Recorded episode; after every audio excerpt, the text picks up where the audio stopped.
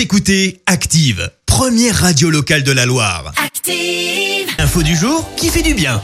Allez, voici l'info du jour qui fait du bien et un collectif de livreurs indépendants s'est monté pour se défaire des grandes plateformes. Et oui, car si Amazon est le grand gagnant de la fermeture des magasins, Uber Eats ou encore Deliveroo se frottent les mains de la fermeture des restaurants et au final, eh bien, ce sont les petites mains qui trinquent pour lutter contre ce phénomène. À Rennes, 10 livreurs de vélos se sont organisés en association. Ça s'appelle les coursiers rennais. Depuis lundi et pour le moment, ils livrent les produits de la pizzeria phare de la ville, mais une quinzaine de restaurants devraient bientôt rejoindre cette association. La livraison est facturée entre 6 et 10 euros selon la distance et tout va dans la poche des livreurs, euh, contrairement à 30% en moyenne chez les principales plateformes.